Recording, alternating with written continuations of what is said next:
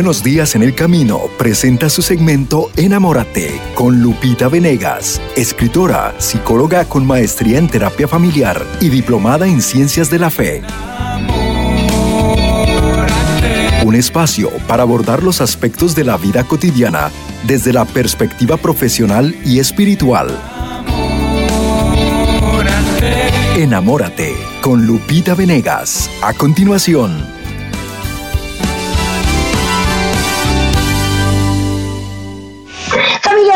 Del Sembrador, les doy la más cordial bienvenida a otra emisión en la que te invito a mirar como Dios mira.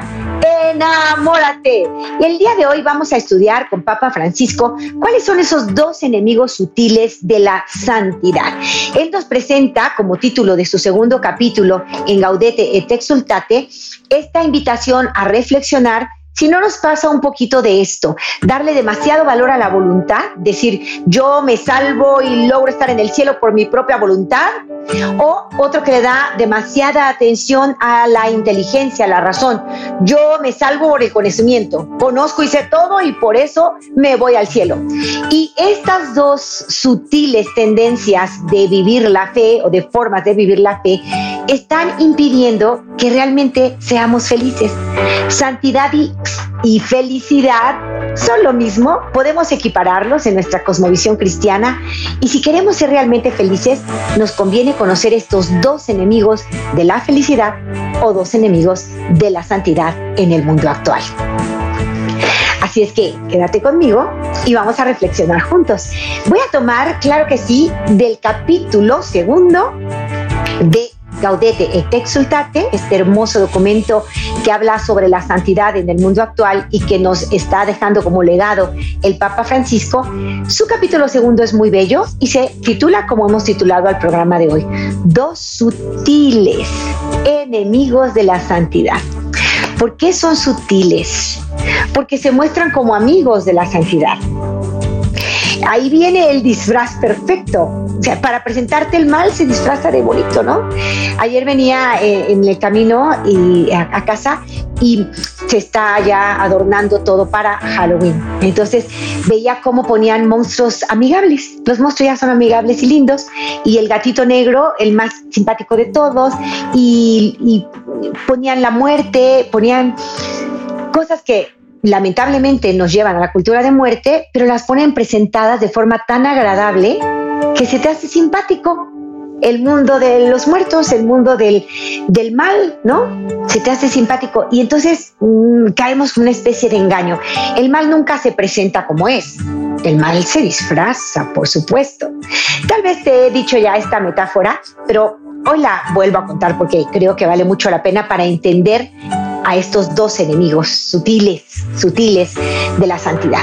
Y la metáfora es la de cómo los pescadores, para hacerse de un pez grande, un pez bello, un pez vela, que son enormes, ellos no van y, y echan al mar un anzuelo gigante para que poderlos traer, porque si lo hicieran, pues el pez se va a proteger. Él ve un peligro, ve un pico peligroso y el pez huye.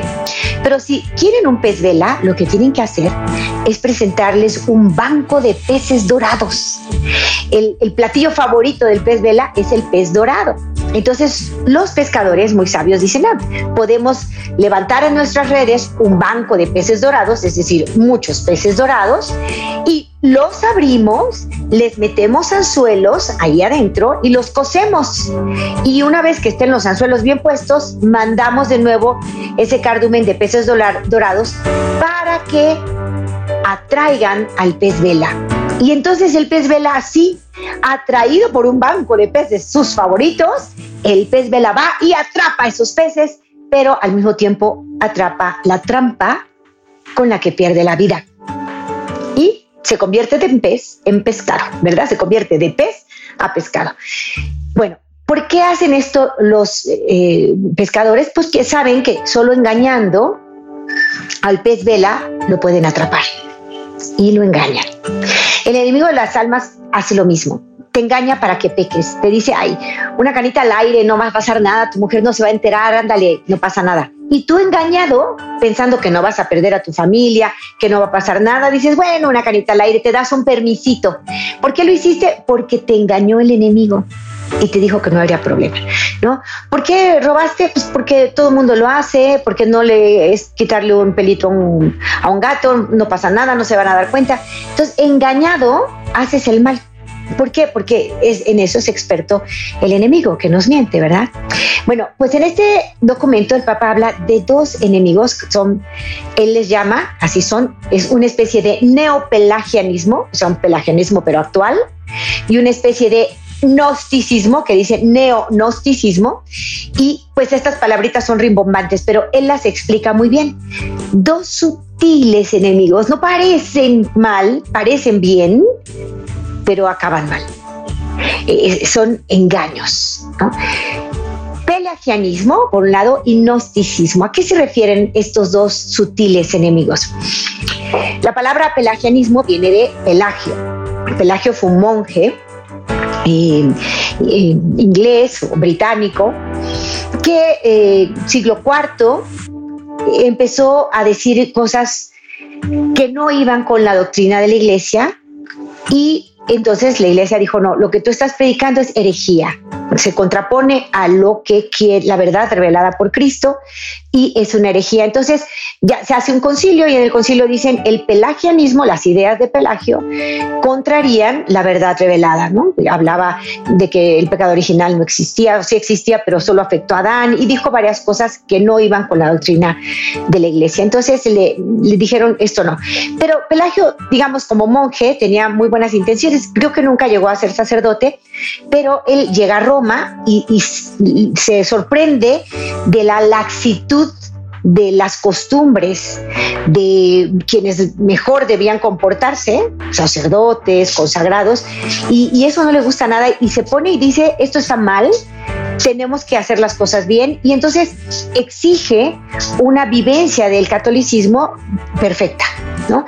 Claro, él estaba dolido, veía y, y le ofendía y le dolía pues que no cumplieran con su deber, que, fuesen pecadores, así, casi con cinismo, no le gustaba. Lo mismo le pasó después a, Lutero, ¿no? Entonces, Pelagio dice, esto no me gusta y tenemos que portarnos bien y tenemos que hacer todo bien. Y entonces él pone como la salvación en la voluntad del hombre.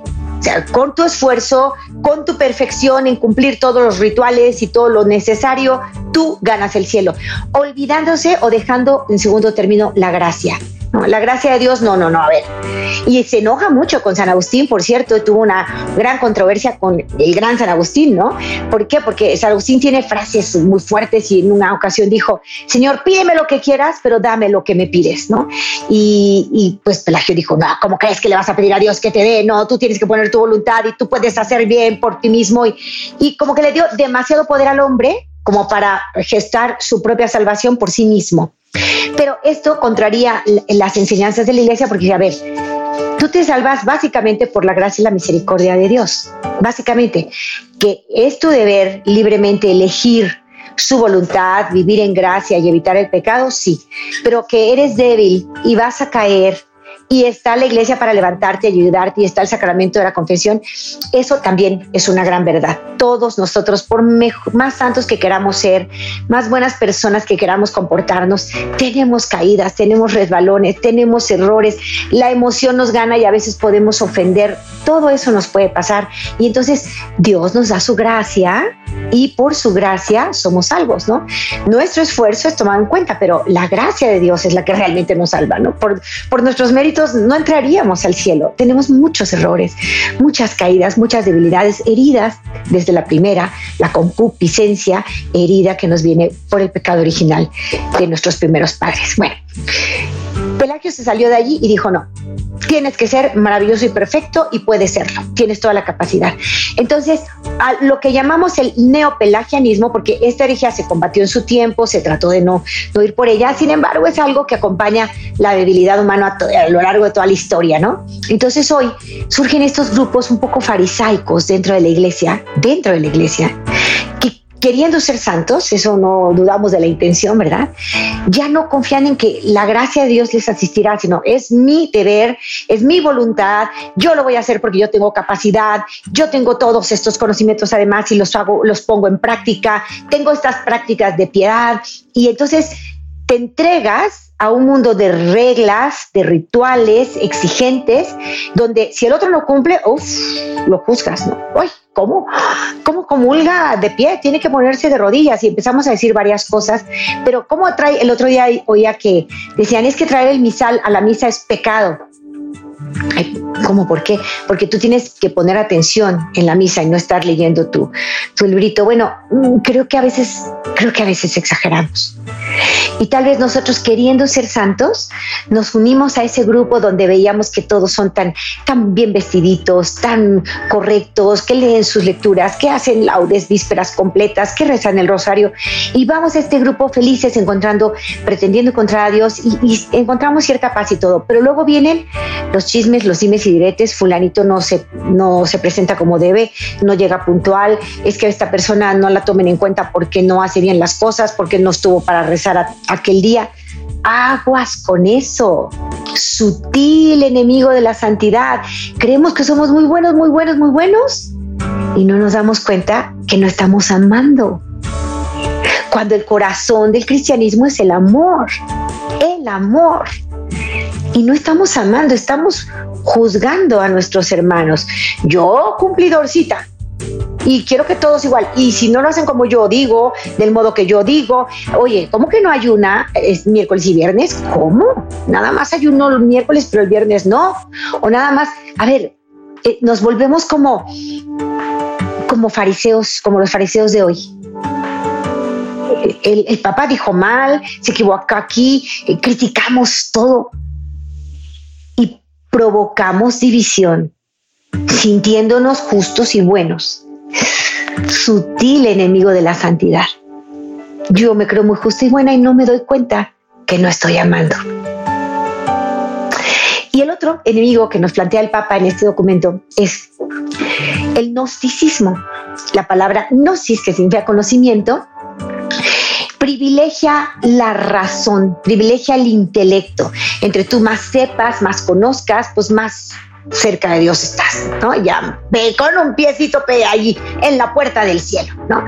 Y, y entonces de pronto vienen los gnósticos que tienen experiencias interiores, así como de conocimiento muy personal. Dios me lo reveló a mí, a mí. Yo sé lo que va a pasar, yo tengo esto. Entonces yo me enamoro de ese conocimiento como, como especial, exclusivo para mí. Y es muy subjetivo, muy subjetivo. Pero eh, es algo que yo estoy viviendo, a mí me lo ha revelado.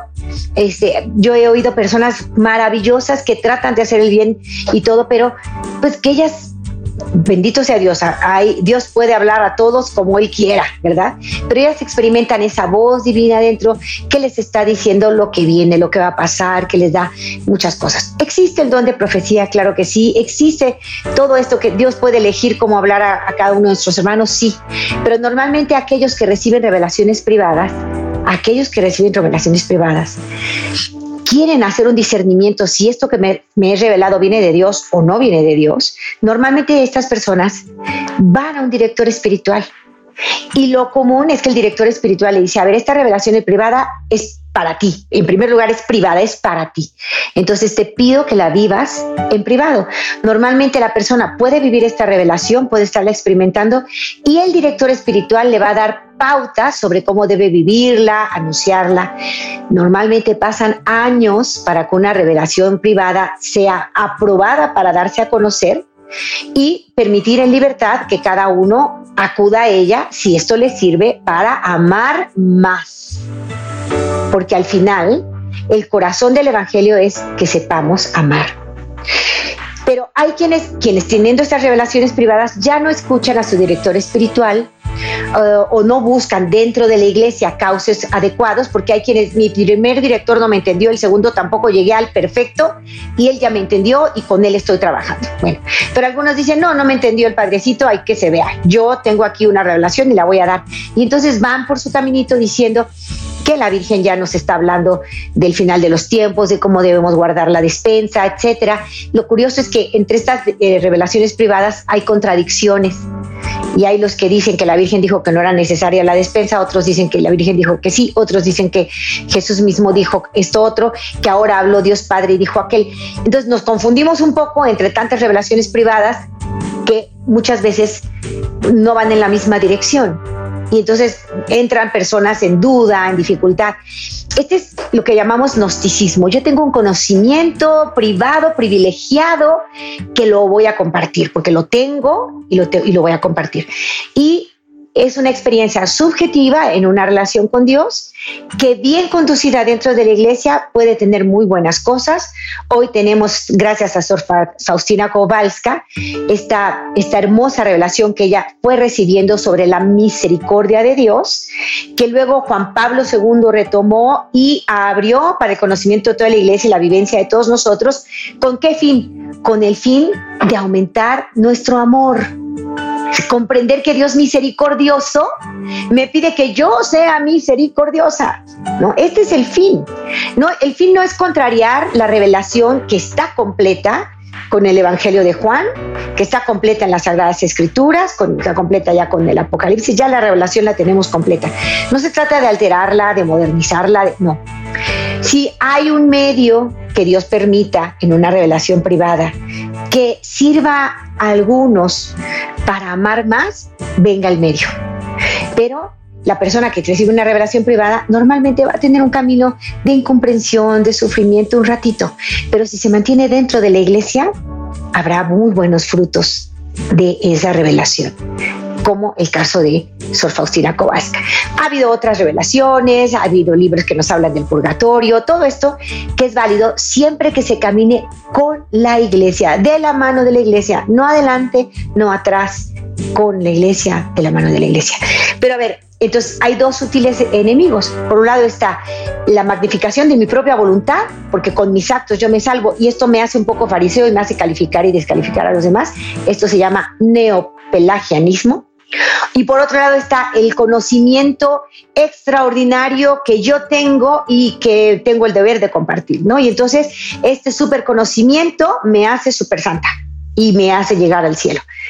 Cuidado, porque a lo mejor perdida yo en mis conocimientos privilegiados o perdida en mis eh, ritos, en mi voluntad, en mi liturgia, en mi perfección humana, perdida aquí, me olvido de ser lo que tengo que ser. Santa. Y la santidad no consiste en saber mucho, la santidad no consiste en hacer todo perfecto, la santidad consiste en amar, en amar en el minuto presente, amar. No es fácil, pero con la ayuda de Dios es posible. A ver, no me voy a pelear, no me quiero pelear, no quiero tener la razón, quiero amar ¿Qué necesita mi hermano, mi hermana que está frente a mí? ¿Qué necesita? Eh, ¿Que la engañe? No. ¿Que le diga mm, con amor algo que yo observo que pudiera cambiar? Seguramente mejor. Tal vez que solo la escuche sin opinar, ella quiere ser escuchada, amada y valorada. A ver, Señor, ayúdame a amar en este momento porque en esto consiste la santidad nada más. Tenemos el ejemplo, el gran ejemplo de San Francisco de Asís, que estamos celebrando. ¿Cómo supo amar a toda criatura humana? Qué gran regalo tenemos en el documento del Papa Francisco Laudato Si y Fratelli Tutti, que por cierto lo acaban de leer en, los, en, en, Argentina, en un evento muy bonito. Y fíjense qué bonito escribió el Papa. Eh, me, ha encantado esta carta que escribió a nuestros hermanos argentinos. El Papa Francisco es un papa para nuestros días. Es un papa que desde que adoptó su nombre adopta un programa de, de, gobierno, digámoslo así, para, para la iglesia adoptó el nombre de Francisco. Y no por Francisco de Loyola, como algunos pensamos en el primer momento, porque se trataba de un, de un, de un ignaciano, de, de, un jesuita, ¿no? No, dijo Francisco por Francisco de Asís. Y quería llevarnos a vivir nuestra fe así como Francisco, en la humildad, en la cercanía con los demás, en el servicio a nuestros hermanos, en el cuidado de nuestra, de toda la creación que Dios nos dio, ¿no? Entonces, el Papa Francisco tenía todo un, proyecto de pontificado ya desde, eh, desde el nombre. Qué hermoso.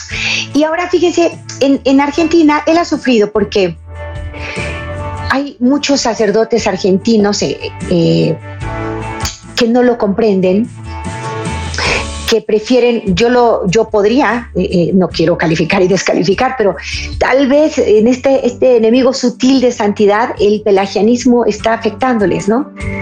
Eh, muy cumplidos, muy rectos, muy correctos, maravillosos, pero están corrigiendo al Papa. Tal vez hay que escucharlo con más amor. Claro que siempre se puede hablar con el Papa, ya lo hice, pero, pero ¿a quién le vamos a dar la misión de corregir al Papa cuando sabemos que el Espíritu Santo asiste a Pedro desde siempre, porque es promesa de Cristo?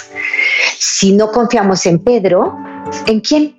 ¿Cuál de los que lo corrigen? Hay unos que lo corrigen desde la izquierda, otros desde la derecha, otros desde arriba, otros desde abajo. A ver, ¿en quién vamos a poner nuestra confianza? Nosotros los católicos ponemos nuestra confianza en Dios, que nos aseguró que el Espíritu Santo asistiría a Pedro toda la vida, toda la vida.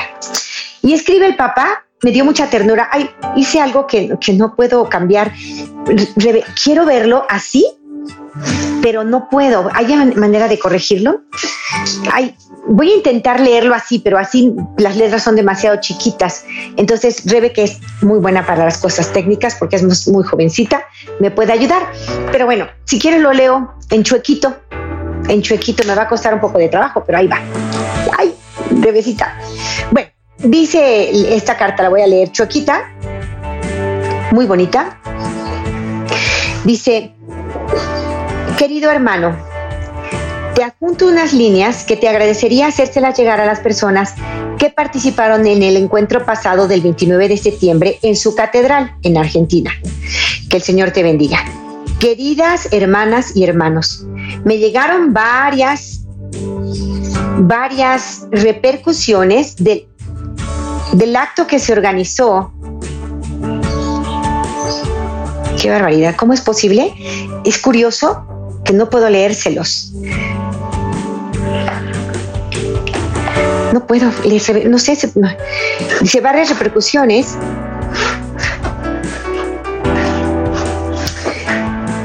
Eh, de quienes fueron a este evento. Fueron a la Catedral de La Plata, jueves 29, y quiero hacerles llegar a quienes asistieron mi más sentido agradecimiento. Me gustó que no se tratara de un homenaje al Papa, sino de un acto de afecto y reconocimiento que expresa los lazos que nos unen. Aunque ahora tengo una deuda con todo el mundo y me falta visitar muchos países grandes, especialmente algunos que nunca recibieron la visita de un Papa. Sin embargo, siempre llevo a mi Argentina en el corazón. Sobre todo, me alegró que en este acto se reflexionara acerca de algunos contenidos de Laudato Si y de Fratelli Tutti, no porque sean documentos míos, sino porque hablan de cuestiones graves y determinantes que hoy no podemos ignorar para la buena marcha de las naciones. Agrego que me llegó la información de que estuvieron representados sectores de todos los colores de la política, otras confesiones religiosas, personas de la educación, de la cultura, de la empresa, de la justicia. Y junto con ellos estaban presentes los trabajadores más humildes y los pobres que caminaron como movimientos sociales sostenidos por su fe y llevando a la Virgen y a San Cayetano han formado juntos un hermoso cuadro. En definitiva, dice el Papa, y yo me conmuevo con él, me consuela el alma que mi persona haya hecho posible este momento de comunión, de encuentro más allá de las diferencias. Porque a veces estas pequeñas treguas impiden que sigan avanzando la violencia y los enfrentamientos. Eso nunca hace bien a un país y termina lastimando sobre todo a los que más sufren, porque hay mucho por hacer en Argentina para que todos puedan vivir de la dignidad del trabajo y para que no haya ciudadanos de segunda. Pero nada importante ni estable se logrará con la polarización agresiva. Les hago llegar mi afectuosa bendición y pido al Señor que los haga artícipes de paz, de justicia y de prosperidad. Fraternalmente, Francisco. Debo ir a la pausa. Gracias, mi querida Rebe, me salvó, me salvó tremendamente. Debo ir a la pausa, vuelvo después de ella. Dos sutiles enemigos de la santidad, que yo no me sienta superior a nadie, que yo pueda amar, amar siempre sin juzgar. Vamos a la pausa y volvemos. Espero tu llamada. Eh, hay que llamar si estás en México 33 más, no, 33 47 37 6326. Si estás en Estados Unidos, 773-777-7773. Te invito a mirar como Dios mira. Enamórate. En unos momentos regresamos a Enamórate con Lupita Venegas. El ayuno limpia el alma, eleva la mente, sujeta la carne al espíritu, hace al corazón contrito y humilde. San Agustín. Jornada de ayuno y oración con y por el Papa. Participa hoy con nosotros. ESNE Radio. Radio. ESNE Radio, nuestra misión, la evangelización, nuestro anhelo, llegar a todos los rincones del mundo. En Utah, sintonízanos en Salt Lake City, Ogden, Plain City y alrededores a través de la 1430 AM.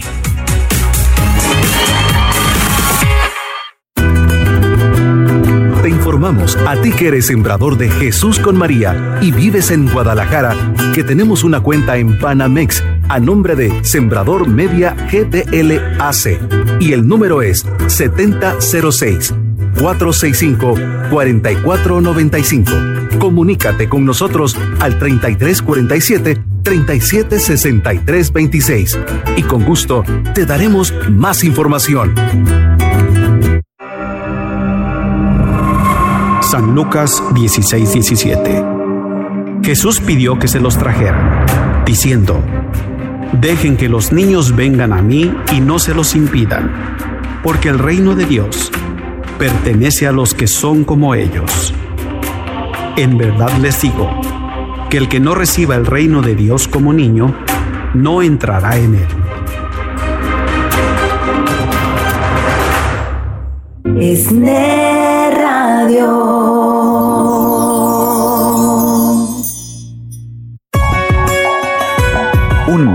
con Noel. ¿Qué es estar protegido y no protegido de Dios? No estar protegido de Dios es vivir nuestra vida a nuestra manera. Es dejar a Dios a un lado, vivir de acuerdo a nuestras pasiones, a nuestros deseos, no someternos a la voluntad de Dios, es vivir en pecado, es no importarnos Dios. Cuando una persona vive de esa manera, le está abriendo las puertas al enemigo de par en par, le abre las ventanas, le abre todo y el enemigo dice, qué maravilloso, aquí tengo una oportunidad. Por eso las personas que andan mal siguen mal y mal y mal porque tienen todas las ventanas abiertas a la fuerza del mal. Y cuando la fuerza del mal sabe eso, pues va a destruir porque una cosa tiene Satanás en su lista de prioridades está destruirle a usted y destruirme a mí.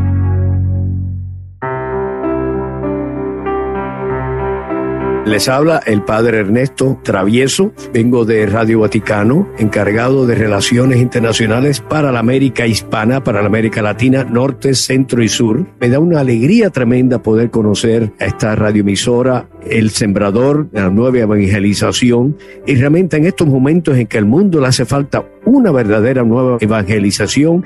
Les felicito a esta estación y les pido a todos ustedes radioyentes que ayuden y apoyen todos estos esfuerzos porque realmente nos hace falta una estación, la primera estación aquí para California de habla hispana, estación de radio católica que difunde y comunica todo lo que está pasando en el mundo entero sobre los problemas sociales, económicos y políticos, pero sobre todo los problemas de fe que tenemos que unirnos a la razón en esto como nos está su santidad mandando a que seamos responsables con nuestra fe, pero con los pies en la tierra, con razonando todas las cosas que nos hacen falta. Muchas gracias por invitarme a estar aquí.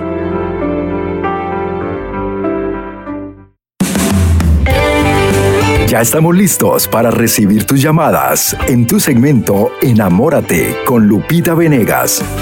Llamando al 773-777-7773. Es el número a marcar hoy en esta mañana, 773-777-7773. Hoy Lupita nos está hablando sobre estos eh, dos sutiles enemigos de la santidad, eh, basada en, en Gaudete Exultate en el capítulo 2. Le invitamos a que usted llame ahora y comente, eh, pregunte, consulte eh, sobre este documento, el cual nos hace el favor de comunicarnos. ¿Le gusta el programa que está escuchando? Únase como un nuevo sembrador de Jesús con María, marcando a nuestros estudios al 773 777 77 73. Continuamos, ya Lupita nos está hablando sobre este precioso documento eh, y nos unimos con ESNE TV. O, más perfectos. Se trata de amar más. Se trata de amar más. Entonces, el llamado a la santidad es para todos nosotros y es santo aquel que sabe amar, que no pide nada a cambio, que quiere dar, que quiere servir. Ah, recordemos a Santa Teresa la Grande que dice, el que anda en amor ni cansa ni se cansa ay, qué ganas de poder andar en amor. Claro que somos humanos y no siempre andamos en amor. A veces nos desesperamos pronto, a veces no queremos perdonar, a veces nos cuesta trabajo las cosas, pero por eso la gracia de Dios nos asiste para poder seguir caminando con la mirada puesta en el cielo. Yo te invito a que tú me llames, a que me digas cuál es tu experiencia en este sentido. ¿Has sabido amar o eh, has pertenecido a, grupos de iglesia, dentro de la iglesia, que de pronto estamos unos con otros enconados, enojados, queriendo tener la razón? te has cerrado a esta apertura de llevar el Evangelio con el mejor testimonio que es amar? Amar, amar, amar. Y ahora sí que sin mirar a quién, como lo hacía Madre Teresa, Santa Madre Teresa de Calcuta, vamos a atenderlos a todos, no importa qué denominación religiosa tengan. Vamos a amar, vamos a cuidar de nuestros hermanos, porque esos somos hermanos. Deseo que me llames y hagas esta parte del programa conmigo. Juntos lo vamos a hacer bien. Márcame, si vives en México, marca 3347 3763 26. Si vives en los Estados Unidos, 773 777 77 73. Yo espero tu llamada y me quedo con eso. Quiero que me cuentes cómo te fue en CDJ, si estuviste ahí, si algo tocó tu corazón, tu mente, si ahora estás escuchando ya este canal después de esa experiencia. Si eres, yo soy el 73, como yo, yo soy la 73, yo soy el 73. Si conociste este ministerio, puedes contarme también tu experiencia en este, en esta, en este bello momento de la, del CDJ, esta metanoia, este cambio de mentalidad que se da en estos eventos. Quiero también recordar para quienes me, escuchan en México, vamos a tener una manifestación nacional a favor de la mujer y de la vida el 9 de octubre en toda la nación y el 8 de octubre en algunos estados. En mi estado, Jalisco, en Guadalajara, será el 8 de octubre a las 4 de la tarde saliendo de la Minerva. Quienes viven aquí ya ubican perfecto. y quienes vivan en el resto de la República, chequen cuándo es la marcha por la vida y la mujer. Es una marcha que, a la que convoca todo el episcopado mexicano. Estamos, estamos convocando los, ciudadanos, pero la iglesia nos dice, ánimo, vamos a hacerlo juntos, vamos a decir sí a la vida, sí, apoyar a la mujer siempre. Eso será 8 de octubre en mi país, 9 de octubre a nivel nacional. Cristi, Cristi, te recibo con muchísimo cariño. Gracias por llamar. Adelante, hermanita. Hola, Lupita, buenos días. Mire, gracias por atender mi llamada hoy. Tenía rato tratando de comunicarme con usted y hoy tuve la dicha de, de que, entrara mi llamada porque hace tiempo... Perdón. Adelante, perdón que te interrumpí, nada más para decirte que me oh. alegra que llames y que qué bendición que puedas hablar. Adelante. Ah, sí, mire, tengo un problema. Yo que hace tiempo mi esposo me engañó y la verdad yo no he podido olvidar eso. Siempre recuerdo eso y, yo tengo escuchando su programa que dice que con amor, ¿verdad? Hacia la otra pareja, la pareja, pero yo no he podido olvidar eso. Y siempre me recuerdo porque él me platicó su, cómo conoció a esa persona y me dio detalles y eso es lo que siempre he tenido en mi mente y en mi corazón. Cristi, eh, te agradezco en el alma tu llamada. Ahorita voy con Alma Rosa, pero antes de irme con ella te, digo con todo el corazón. Eh, voy a darte algunas formas en que puedes ayudarte no a olvidar, pero sí a que no te estorbe el pasado para disfrutar de tu presente. Te voy a dar algunas claves y luego quiero vuelve a ver los programas, los temas que están ahí guardados en, diferentes medios del sembrador. Eh, busca celos, eh, eh, infidelidad, hay muchos temas sobre esto que te pueden ayudar. Pero aquí te van algunos tips rápidos antes de irme con Alma Rosa. primero que nada, el pasado ya pasó y no lo puedo cambiar. Lo que pasó, pues ya está. Yo recomiendo que no busques conocer detalles de la infidelidad. A veces somos, pero dime cómo, dime cuándo, pero qué le dijiste. Y buscamos detalles que no es necesario conocer, porque solamente envenena nuestra mente y están dando vueltas en nuestra mente, que es lo que te está pasando a ti. Él te contó detalles, tú los escuchaste y ahora eso está rondando en tu cabeza. Entonces, la recomendación es, si te han sido infiel, no preguntes por detalles, no es necesario. Si el otro quiere estar contigo, se ha quedado contigo, te ha elegido a ti, entonces elige disfrutar con él. Él tuvo una falla, un error, un, equívoco, una debilidad y, y la regó, pero él, ahora que tuvo que enfrentar tengo aquí dos, dos opciones. Y dijo, me quedo con mi matrimonio, quiero con mi matrimonio. Y él está haciendo una opción por ti. Entonces lo más inteligente que puedes hacer es no amargar el presente con recuerdos del pasado. Lo primero es, él está contigo, valóralo, ha elegido estar en tu hogar, pídele a Dios ayuda, en efecto, de que puedas volverte a enamorar de Él. Pídeselo. Yo he visto que se puede. Lo he visto. Solamente pídelo todos los días. Ayúdame a enamorarme otra vez. Ayúdame a enamorarme otra vez. Quiero enamorarme otra vez. Pide ayuda a Dios y se puede. Segundo, no vuelvas a decir, Cristi, no puedo olvidarlo. La verdad es que sí puedes. ¿Qué está en tu mente? Lo que tú permites que esté. Si llega el recuerdo, elimínalo en el momento en que llegue. Hoy las neurociencias comprueban que es posible. Nosotros tenemos señorío sobre nosotros mismos. No podemos decir, es que eh, ya no puedo dejar el alcohol. Bueno, tienes una conducta que te ha hecho esclavo al alcohol, pero ciertamente con ayuda puedes liberarte de una esclavitud. Entonces, tú has tenido una serie de hábitos de pensamiento que te hacen esclava de tu pasado, pero tú puedes liberarte porque tienes señorío sobre ti misma. Entonces pídele ayuda a Dios. Cuando llegue el pensamiento, Cristi, dile, espíritu acusador, cállate y vete. Espíritu acusador que está acusando a tu marido, que te está diciendo que no se puede vivir feliz. Espíritu acusador y de mentira, cállate y vete espíritu acusador y de mentira, cállate y vete. Y en ese momento, Cristi, piensa en otra cosa, no alimentes eso, no le des tres vueltas a lo que hizo, cómo lo hizo, con quién lo hizo, que seguramente ayer te engañó, no, en tu mente está el problema sobre todo. Él ya eligió quedarse contigo, ahora tú eliges ser feliz a su lado. Superaron una crisis terrible, hubo una infidelidad y eso duele, desgaja el alma, te descuartiza, pero con la ayuda de Dios tú puedes estar bien. No le entregues tu corazón a quien te lo rompió. Entrega tu corazón a quien lo reparó. Dios nuestro Señor.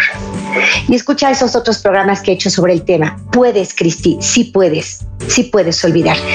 Va a llegar el recuerdo, eso es automático, pero cuando llegue no lo alimentes. Ese es el secreto. Cuando llegue di espíritu de, de acusador y espíritu de mentira, te callas y te vas y en ese momento cantas a la vida, haces una oración, haces, bailas, ¿no? Y, dices, este pensamiento no lo voy a alimentar. Te va a servir mucho, Cristi. Voy con Alma Rosa. Hermanita Alma Rosa, te abrazo fuerte y te saludo hasta San Bernardino. ¿Cómo estás?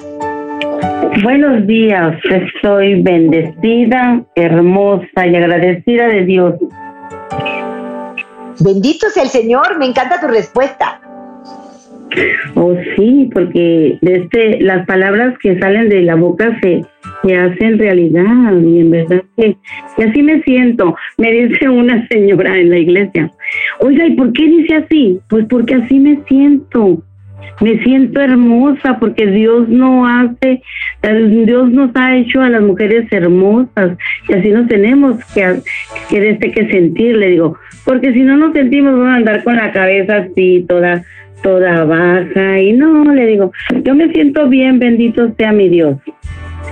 Este, y yo le quiero decir a Cristina que yo pasé por la misma situación, Cristina, ¿sí? y, han pasado los años y te puedo comprender perfectamente, sí, porque así vienen todos esos recuerdos feos, pero lo que dice Lupita, yo lo he puesto en práctica y sí da resultado, sí. Pone práctica, eh, todo Dios nos ama y quiere que seamos felices, ¿sí? Han pasado tantos, tantos años, mi esposo dejó de tomar, Ah, desde y yo siempre, siempre de rodillas, Señor, te lo pongo en tus santas manos. Retira de él todos esos vicios, esos, todo eso que, que no le trae nada bueno, que destruye el matrimonio, la familia. Es algo bien difícil. Ahorita le estoy pidiendo a Dios por mi hijo, el más chico. Y yo sé que él va a dejar los vicios, ¿sí? Yo estoy plenamente segura porque Dios nos ama. Y es a su tiempo, no al tiempo de nosotros. Totalmente de acuerdo contigo, Alma Rosa, y aparte es un testimonio bello que nos digas, él, él está, ¿está bien ahora contigo tu esposo? Oh, sí, sí, claro que sí. Desde, este, e, él fue a, un retiro de, de, de, hombres, a un metanoia, no quería asistir y esa vez yo le digo, mira, desde, yo estuve tanto pidiéndole a Dios que asistiera a ese metanoia, desde ese momento empezó Dios a trabajar en él y anteriormente ya lo estaba haciendo, pero él no no lo hace, no quería, no abría su corazón y a veces decía, ay, tú, puro rezar y rezar y, no te cansas de rezar y, y, yo de rodillas, de, de rodillas, pidiéndole a Dios, Señor, en tus manos está mi esposo. Si tú nos has unido, porque yo llegué de un momento de decir, ay, yo ya no quiero poner nada, no, no, que se vaya. Y hasta yo tuve que ponerle todo en, en el garaje. ¿Sabes qué? Ya, agarra tu camino porque yo quiero una, una vejez tranquila, le digo, sí. Le digo, yo quiero estar tranquila, quiero, no quiero estar en mi vejez toda amargada, no, no, ya eso ya no es posible, eso ya no. Y desde, este, y desde el momento, dos meses, de este estuvo fuera de la casa, pero este hombre se estaba muriendo. Entonces, este, ay, yo cuando, cuando lo miré, porque él fue al misa, seguía yendo a misa porque sí iba a misa y estaba en el coro. Entonces, este no, yo desde muy temprano yo me fui a misa y empecé desde a rezar el rosario mm, y pidiéndole a Dios por él, que Dios lo protegiera donde quiera que estuviera, estuviera bien, pero él le dieron ataques de pánico. Entonces él estaba muy mal, muy mal y cuando yo lo miré, Dios mío de mi vida, dije, ay no, o sea, en ese momento me acordé de cuando nos casamos y la promesa que hicimos. Y yo hice una promesa y esa promesa tengo que cumplirla, ¿sí? Porque si Dios nos unió en matrimonio, ese matrimonio está bendecido y estamos bendecidos, ¿sí? Y tenemos que seguir con esa bendición hasta que Dios nos llame a cuentas y, y podamos, este, yo quiero ir al cielo, ¿sí? Yo quiero ir al cielo. Alma, es un testimonio bello el que me cuentas y fíjate, por tener tu mirada en la eternidad, pudiste hacer y pudiste cumplir una promesa en los momentos más difíciles. Pero me encanta, tú le pusiste un límite claro, ahorita voy con David, ¿eh? ahorita eh, tú pusiste un límite muy claro al decirle, aquí están tus cositas afuera, tú tienes que superar, tienes un problema de alcoholismo, lo tienes que superar. Y voy a pedir por ti, rogar por ti, yo te sigo amando, pero hay un límite claro, no nos puedes seguir haciendo daño. Tú pues, sacas sus cositas, él sigue yendo a misa, porque al final no son malos ellos, han cometido errores, son esclavos de un vicio, de una pasión, son esclavos, hay debilidad humana, pero si no ponemos límites claros, ellos no lo superan. Tú pusiste un momento claro, vinieron estas crisis de pánico, de ansiedad que pasa en muchos casos, y luego tú tuviste la capacidad de perdonar, de amar, de acoger a un hombre que te había fallado. El mundo de hoy dice, no, mándalo a volar y que sufra, que le toca. Pero tú, cristiana, supiste amar Almita Linda y no juzgarlo. Si hubiera sido neopelagiana o gnóstica, le hubieras dicho que no, que falló, que no lo hace, pero tú supiste amar cristiana, corazón cristiano, perdonaste y hoy tienes el resultado. Dices muy bien, no es cuando uno quiere, es cuando Dios quiere, pero fui firme, fui fiel, hiciste bien. Dios te bendiga, mi querida alma, gracias por tu testimonio y gracias por confirmar que igual sufriste infidelidad y todo, supiste perdonar y hoy estás acompañada por un hombre al que amas y van a vivir esta vida tomados de la mano. Bendito sea Dios. Mi querido David, espero que sigas en la línea. Sé que me esperaste mucho ratito y que eres un campeón de la vida. ¿Cómo estás, David? Bien, gracias a Dios. Me encanta escucharte. Cuéntame. Eh, ¿Te sí te acuerdas a la metanoia? ¿Fuiste a la metanoia? ¡Wow! Sí, fui a la metanoia en Guadalajara. Yo trabajé en la librería. Bien. Cuéntame. Sí, este, y, pero hace un tiempo, en, en, en julio, unos días después de que me anunciaran lo de la metanoia, murió mi abuelito, dos días después. ¿Y cómo te sientes, David? ¿Lo extrañas? A veces siento muy apretado el pecho y pues si me pudieras dar un consejo para hacer, yo te lo agradecería mucho. Claro que sí, David. Ay, te, abrazo muy fuerte, te agradezco que, que, estuviste en la metanoia sirviendo con todo y tu dolor, extrañas a tu abuelito porque lo amabas con locura, él se fue, él partió y sientes esta opresión en el pecho porque te hace falta, te hace falta, porque tal vez tienes miedo, no lo sé, pero te voy a decir algo, David. Tu abuelito, tan amado por ti, está mejor que nunca. En la tierra tenía dolores, en el cielo no hay dolores. En la tierra no sabía todas las cosas, allá sabe todas las cosas. Tienes ahora un intercesor en tu abuelo. Cuando sientas esta presión en el pecho, en ese momento respira hondo despacio y di, abuelito, intercede por mí. Abuelito, intercede por mí, que yo pido por ti. Abuelito, intercede por mí, que yo pido por ti. Porque a veces los abuelitos necesitan de nuestra oración para acelerar su pasito al cielo. O si ellos no lo necesitan, van a dar las oraciones que reciben a, quienes sepan que, lo, que las necesitan.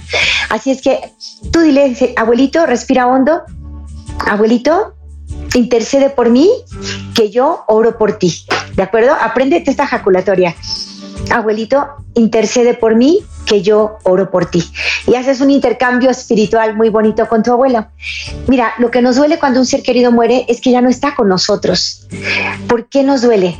Porque pensamos en nosotros. Pero si pensamos en ellos, en estos seres queridos, ellos están felices, más felices que nunca, ya saben que Dios existe, ya se han encontrado con Él. Eh, y ya, fue ya Jesús mismo los defendió para entrar en el cielo. Están más felices que nunca y ellos quieren que nosotros estemos bien les duele vernos preocupados, eh, miedosos, temerosos, les duele. Entonces, por amor a tu abuelito, dile, abuelito, tú intercede por mí, que yo oro por ti y voy a ser un campeón de la vida. Ya eres, David, un campeón de la vida, sabes servir, sabes amar, eres un niño muy especial. Y desde el cielo tu abuelita estará iluminando tu camino, poniéndote medios para que tú seas, sigas siendo este campeón de la vida. Así es que David, recuerda, viene el dolorcito en el pecho y tú respiras hondo abuelito, intercede por mí, que yo oro por ti. ¿Vale? Te abrazo muy fuerte, David. Que Dios te bendiga. Estamos aquí para ser santos y la santidad no consiste en ser perfectos o en tener todo el conocimiento del mundo sobre la fe. ¿Nos sirve conocer? Por supuesto que sí, pero no para vanagloriarnos. Estamos aquí para amar. El tema de mañana, las ideologías mutilan el corazón del Evangelio. Vamos a ver qué es eso de las ideologías y por qué mutilan el corazón del Evangelio. Mañana estudiamos un poquito más este documento para amar más y mejor, que eso nos santifica. Préstame, Madre, tus ojos para con ellos mirar, porque si con ellos miro, nunca volveré a pecar. Préstame, Madre, tus labios para con ellos rezar, porque si con ellos rezo, Jesús me podrá escuchar. Préstame, Madre, tu lengua para poder comulgar, pues es tu lengua materna de amor y de santidad. Préstame, Madre, tus brazos para poder trabajar, que así rendiré el trabajo una y mil veces más. Préstame, Madre, tu manto para cubrir mi maldad, pues cubierta con tu manto, al cielo he de llegar. Préstame, Madre, a tu Hijo para poderlo yo amar, que si me das a Jesús, ¿qué más puedo yo desear? Y esa será mi dicha por toda la eternidad. Amén. Familia bellísima de El Sembrador, sigamos construyendo este canal de bendición juntos, que haya más sembradores de Jesús con María. Les agradecemos infinitamente porque sin ustedes esta realidad no sería posible. Que siga reinando Cristo en todos los corazones y que nos permita en ESNE llevar el buen mensaje a muchos rincones de la tierra. Hasta pronto, yo les invito a mirar como Dios mira. Enamórate. Este fue su segmento Enamórate con Lupita Venegas, de lunes a viernes a las 8 de la mañana, dentro de Buenos Días en el Camino